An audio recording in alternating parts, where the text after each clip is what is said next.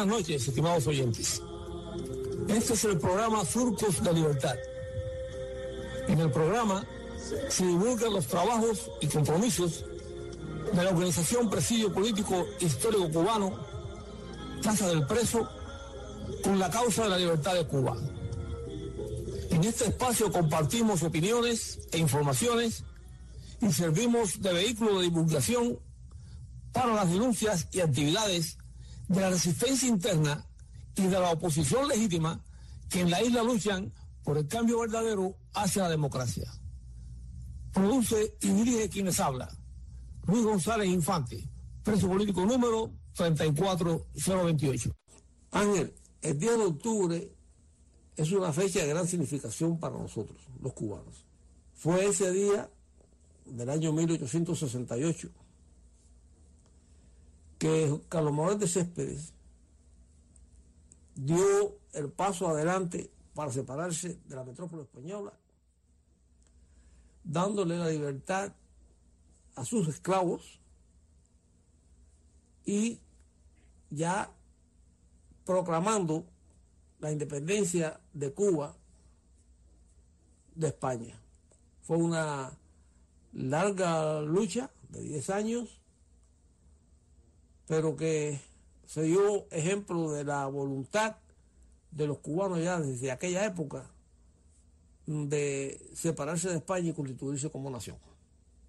Efectivamente, Luis, eh, nosotros, los cubanos el 10 de octubre es una gran fecha, eh, como bien tú dices, gran significación, porque para mí eh, marcó el inicio de lo que es la libertad individual, el respeto a los derechos humanos, eh, ya que Carlos Manuel de Céspedes y el grupo de patriotas que iniciaron dicha gesta, pues no solo lo hicieron de una forma partidista, sino era de un conglomerado de hombres que querían la libertad de la patria y el principal objetivo era la eliminación de la esclavitud.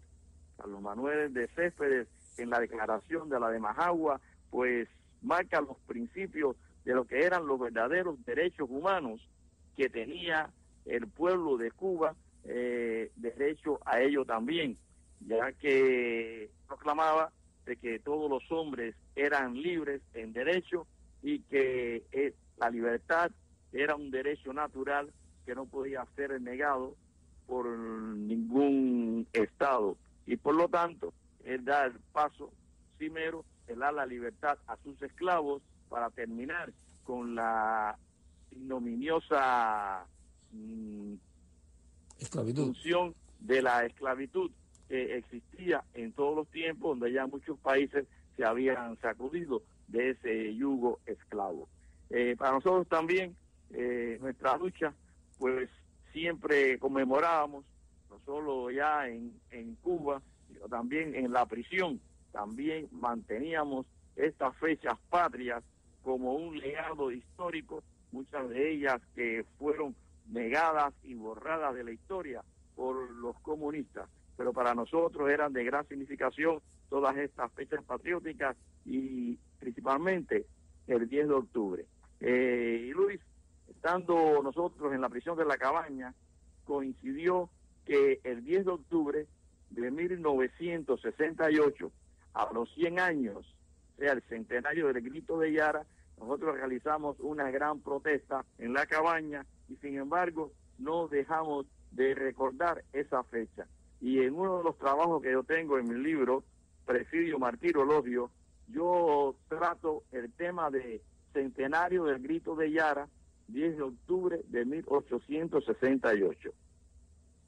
Después de haber pasado por distintos procesos a fin de hacernos claudicar, el Ministerio del Interior decide reubicar a un grupo de los presos políticos plantados en la prisión de la cabaña, en total 970, hacinados en las distintas galeras, de los cuales 250 permanecemos en Canzoncillos, ubicados en las galeras 12 y 13.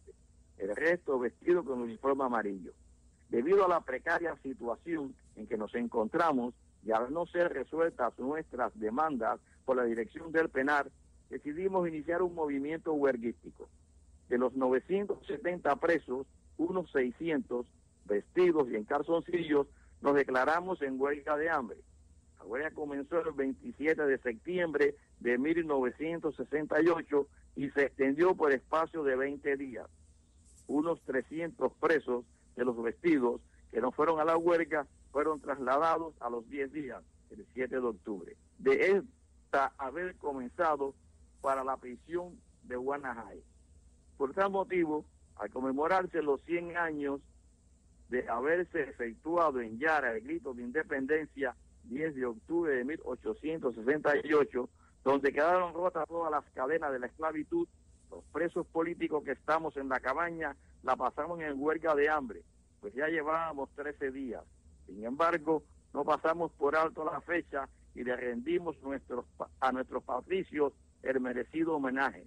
A esta huelga, en el centenario del grito de Yara, quedará grabada con pinceladas de heroísmo en las indelebles páginas de nuestra historia, por ser también el año de los derechos humanos.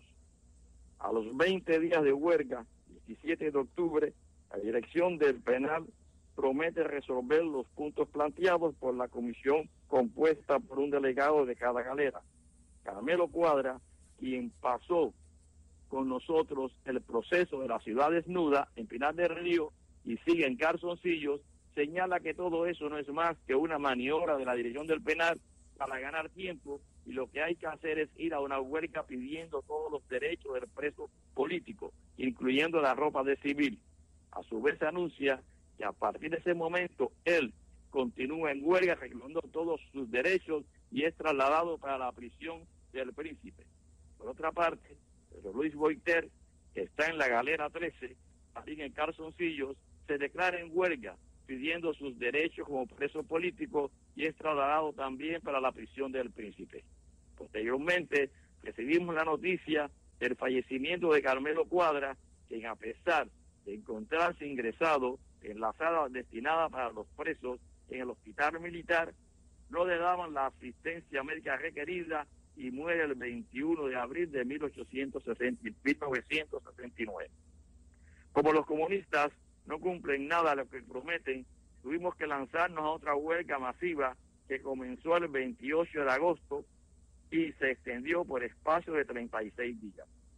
También incumplen con lo prometido a Pedro Luis Boiter, quien tiene que ir a nuevas protestas y es remitido el primero de enero de 1971 al Hospital Militar sin conocimiento. De ahí lo llevan nuevamente para el príncipe, pero cada día le van quitando sus derechos.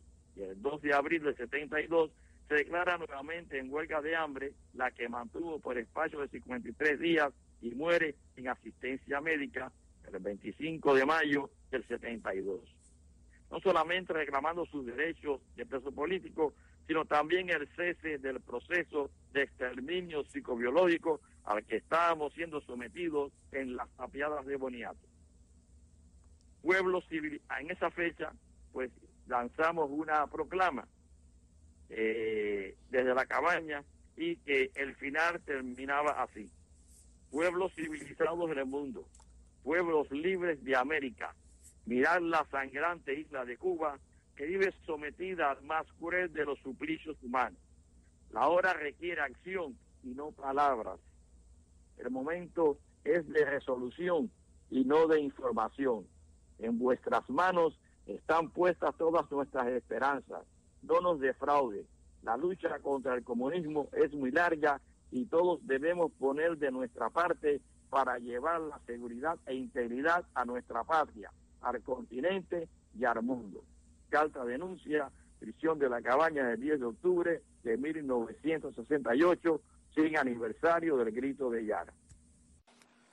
Y mientras los expresos políticos se declaraban en huelga de hambre en la cabaña, por esa fecha del 10 de octubre de 1978, cuando se cumplían 100 años del grito de Yara, por las mismas razones, acá en el Combinado del Este, otro grupo de presos políticos, 138 en total, firmaron un documento que ponía su posición, su oposición al diálogo o al arreglo que se estaba tramando entre la tiranía castrista y algunos grupos de exiliados aquí.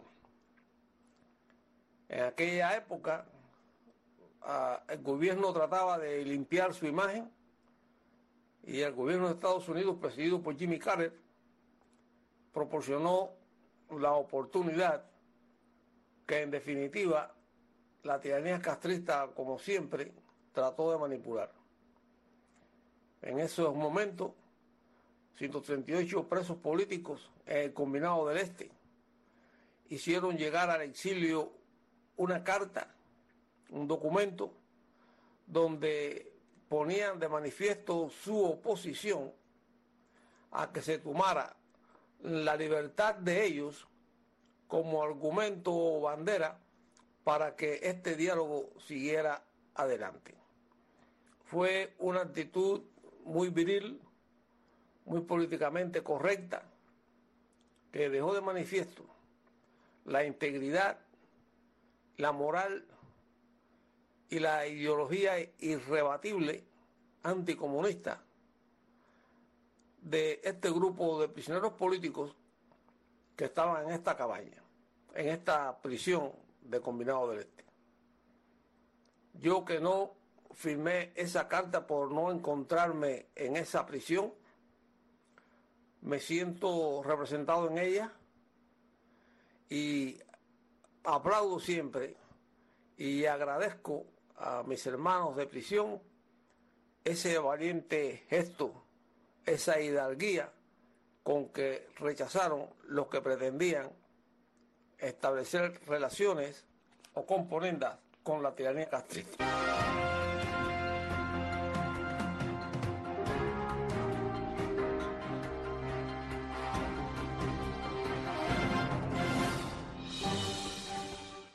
Hablando de estas fechas del mes de octubre, que ya nos referimos a, a la fecha patria, eh, cuando Carlos Manuel de Céspedes dio la, la libertad a sus esclavos y los invitó a luchar por la libertad.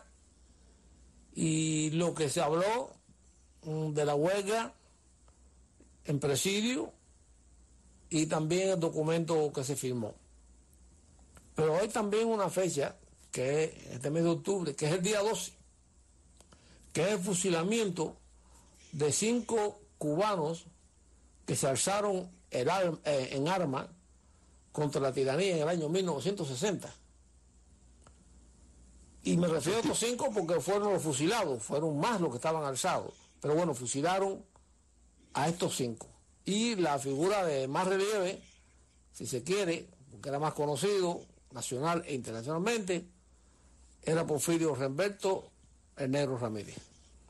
Efectivamente, Luis, eh, tenemos también que señalar que el 12 de octubre fue el descubrimiento de América, el año 1492 por Cristóbal Colón. Eh, pero eh, nuestras gestas, ese 12 de octubre del 60, marcó un hito en la lucha del pueblo cubano frente a la barbarie comunista, que estaba ya comenzando. Junto a Porfirio cayeron también Plinio Prieto, Sinesio Wars, Ángel Rodríguez del Sur y José Palomino Colón, todos también patriotas íntegros de legendario valor. Pero en cuanto a Porfirio, que era el más conocido y popular, se trataba de un dirigente estudiantil de origen campesino, que se había alzado en armas contra Batista, por lo que al triunfo de la revolución ostentó el grado de capitán, y habiendo retornado a la vida civil, se convirtió en figura nacional como dirigente de la FEU de la Universidad de las Villas. Pino Prieto y Sinesio Ward fueron también oficiales del Ejército Reverde. José Palomino fue un intachable integrante del Ejército Constitucional. Fue por todo ello que los verdugos accedieron a la petición de Plinio, porque como era de origen católico, pidió que los asistiera un sacerdote. El juicio, montado como un vulgar circo, en el campamento militar Leoncio Vidal de Santa Clara tuvo lugar durante el día 12 de octubre. En las calles de la ciudad se reprimían manifestaciones por la vida del negro, como le decían Ramírez, muy querido por la población local. Al caer la noche, se anunció un receso en el juicio hasta el día siguiente para dictar sentencia. Así fue anunciado también por los medios de comunicación nacional, lo que dio lugar posteriormente a que se generalizara la idea errónea de que la ejecución se efectuó el día 13 de octubre.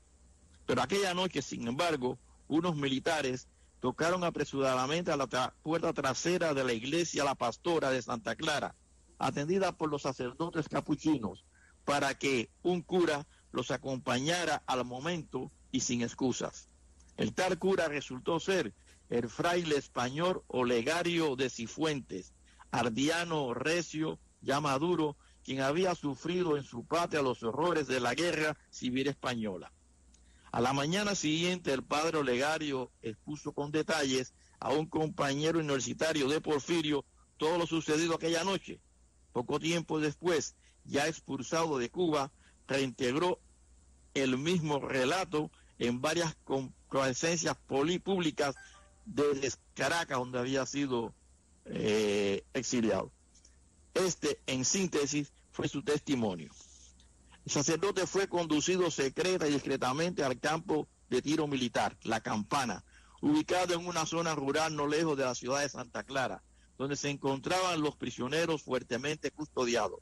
El ambiente era de preparativos acelerados en medio de una evidente improvisación. A campo abierto, el padre Legario dedicó unos minutos a cada uno de los cinco hombres que iban a morir. Confesaría a la mañana siguiente todavía conmocionado que a pesar de ser un hombre curtido por su experiencia personal en España, nunca podría olvidar la serenidad y la convicción con que aquellos hombres le hablaron de las razones por las que iban a morir. Repitió, quien cumple una misión de la que hacía partícipe a su interlocutor, quien esto escribe. Detalles como las palabras con que Plinio transmitiera su mensaje final. Muero confiado en Dios y en los hombres. Y como los cinco bromeaban entre sí y desafiaban con su valor natural a los militares presentes, por ejemplo, expresó que Porfirio tenía en su boca un tabaco sin encender y unos, los militares se acercó y le ofreció la llama de un fósforo, a lo cual el negro le contestó con una carcajada que no era hora de preocuparse por eso, por ese detalle, si en unos minutos se lo iban a llenar de huecos. Poco después, a las nueve pasado meridiano, se improvisó apresuradamente el escenario. Las luces de los jeeps y camiones militares se concentraron en los prisioneros, todos de pie y atados. Ninguno aceptó que le vendaran los ojos. Frente a ellos se organizaron los integrantes del pelotón, distribuidos en dos filas, unos delante, rodilla en tierra, y los otros parados detrás, todos con armas automáticas, cuyas ráfagas se repitieron sin cesar mientras los cuerpos caían. Al cabo del crimen se impuso un pasado silencio que duró largos minutos. Los verdugos y sus cómplices presentes quedaron paralizados. Nadie se atrevía a acercarse a los cuerpos sin vida. Contó el padre Legario que se dio precisado a asistir al médico forense, pudiendo constatar que algunos, como Porfirio, tenían impactos de frente en la parte superior del cráneo y en la espalda, por haber caído hacia adelante, y los otros los presentaban debajo de la mandíbula con desgarramientos a sedar en el pecho, por haberse proyectado su cuerpo hacia atrás. Así tú ves, eh, Luis, cómo ya a principio de la revolución en los años 60 se estaban cometiendo esos crímenes a personas que como Porfirio y los demás que cayeron ese día eran de verdad verdaderos luchadores por la libertad y querían lo mejor para su patria, por lo cual tanto también habían luchado. Ángel, eh, aquí yo tengo que intervenir en un algo personal porque yo conocí a Porfirio Por eso mismo, tú eras de, esa zona y estabas también dentro de los estudiantes que protestaron. cómo no. Y conocí a Porfirio, eh, y no que lo conocí solamente de conocerlo, éramos amigos, vivían en Esperanza, en Santo Día, cerca de Santa Clara, y he pasado todos los días por Santa Clara cuando iba para la Escuela de Comercio, donde daba clase, y después en la universidad, donde eh, fue dirigente de la FEU. Y, y esa muerte, ese fusilamiento, Mm, de, esos cinco, pero específicamente de Porfirio, fue lo que me involucró a mí en la actividad contrarrevolucionaria eh, contra la tiranía castrista. Para mí fue verdaderamente muy doloroso saber que el negro había muerto, eh, lo tenía y lo tengo como un ídolo y un inspirador. Por cierto, Ángel, que el día 13 de octubre a las 6 y 30 de la tarde será proyectado en el Teatro Tower de la calle 8 de aquí de Miami el documental Porfirio, que es un homenaje del exilio cubano a los luchadores anticastristas caídos en el Escambray a inicios de los años 60 del pasado siglo. Este documental fue eh, creado por el Instituto de Amor e Historia Cubana contra el totalitarismo y la pieza audiovisual está realizada por Daniel Urdanibia y ah, rinde, sí. homenaje a Porfirio, a Plinio, a Cinesio, eh, a Palomino y a Ángel del Sol, Ángel Rodríguez del Sol. Todo ello ejecutado el 12 de octubre de 1960 en la Sierra de Escambray, el bastión de las fuerzas guerrilleras que intentaron derrocar al régimen de Fidel Castro después de 1959. ¿Y a qué hora es lo del Tower? el, día 13 a las 6 y 30 de la tarde. Perfecto. Así que a los que puedan oír eh, o escuchar este programa, que lo estén escuchando, están invitados a través del Instituto de la Memoria Histórica. La entrada es gratis y es una manera de rendir reconocimiento y, agradecimiento al esfuerzo de estos hombres que desde el principio eh, sabían lo que venía y desgraciadamente llegó y perdieron sus vidas en el intento de que no se estableciera en Cuba esta amarga y dolorosa tiranía castrista comunista. Y así, estimados oyentes, hemos llegado al final del programa de esta noche. Les enviamos un fraternal saludo a nuestros compatriotas identificados con la libertad de Cuba, a los prisioneros políticos actuales y en particular a nuestros hermanos del presidio histórico en la isla. Los invitamos a que nos reencontremos la próxima semana por estas ondas radiales. Pueden comunicarse con nosotros por nuestro teléfono 305-858-3789 o por nuestro correo electrónico ppchistórico.com. También pueden visitar nuestra página en Facebook, Presidio Político Histórico Cubano, Casa del Preso. Gracias por la sintonía y hasta entonces.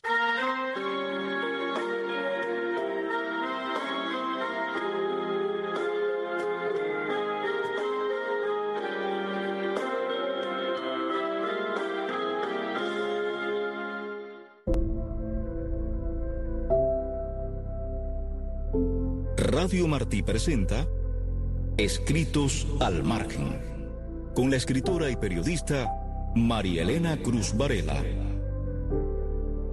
Poeta vanguardista de la década del 30, Emilio Vallagas, Camagüey, 1908, La Habana, 1954, es, sin lugar a dudas, una de las voces más altas de la poesía, no solamente cubana, me atrevo a decir que de la poesía en lengua española, gracias a la perfección y la finura de su estilo alternando entre el purismo y el realismo, cultivó ambas tendencias con igual destreza y aunque popularmente se le conoce más por la llamada poesía negra, es en poemas más íntimos como Nocturno y Elegía, donde el libre fluir de las imágenes, compuestas por asociaciones de palabras que van desde el profundo lirismo intimista hasta el más crudo coloquialismo, donde su poesía alcanza las vibraciones que corresponde a los más grandes poetas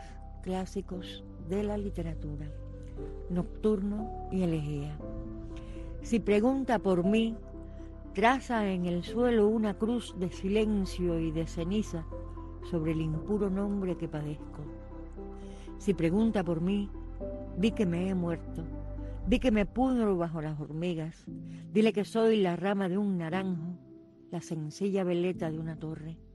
No le digas que lloro todavía, acariciando el hueco de su ausencia, donde su ciega estatua quedó impresa, siempre al acecho de que el cuerpo vuelva.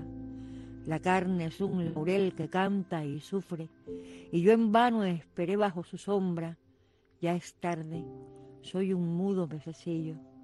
Si pregunta por mí, dale estos ojos, estas grises palabras, estos dedos, y la gota de sangre en el pañuelo. Dile que me he perdido, que me he vuelto una oscura perdiz, un falso anillo a una orilla de juncos olvidados. Dile que voy del azafrán al lirio. Dile que quise perpetuar sus labios, habitar el palacio de su frente, navegar una noche en sus cabellos, aprender el color de sus pupilas y apagarse en su pecho suavemente, nocturnamente hundido aletargado en un rumor de venas y sordina. Ahora no puedo ver, aunque suplique, el cuerpo que vestí de mi cariño. Me he vuelto una rosada caracola, me quedé fijo, roto, desprendido, y si dudáis de mí, creed al viento, mirad al norte, preguntad al cielo, y os dirán si aún espero o si anochezco. Ah, si pregunta, dile lo que sabes, de mí hablarán un día los olivos cuando yo sea el ojo de la luna, impar sobre la frente de la noche, adivinando conchas de la arena, el ruiseñor suspenso de un lucero y el hipnótico amor de las mareas. Es verdad que estoy triste, pero tengo una sonrisa sembrada en el tomillo, otra sonrisa la escondí en Saturno y he perdido la otra no sé dónde. Mejor será que espere a medianoche al extraviado olor de los jazmines y a la vigilia del tejado fría.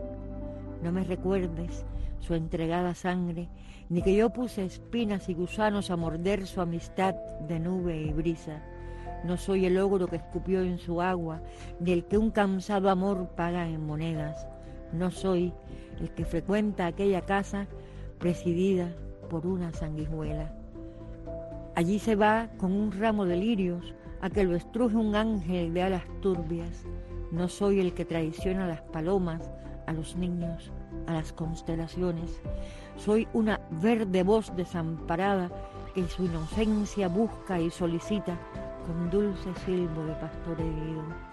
Soy un árbol, la punta de una aguja, un alto gesto ecuestre en equilibrio, la golondrina en cruz, el aceitado vuelo de un búho, el susto de una ardilla, soy todo menos eso que dibuja un índice con cieno en las paredes de los burdeles y de los cementerios. Todo menos aquello que se oculta bajo una seca máscara de esparto. Todo menos la carne que procura voluptuosos anillos de serpiente, ciñendo en espiral viscosa y lenta. Soy lo que me destines, lo que inventes para enterrar mi llanto en la neblina.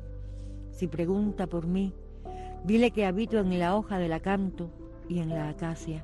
O dile, si prefieres, que me he muerto.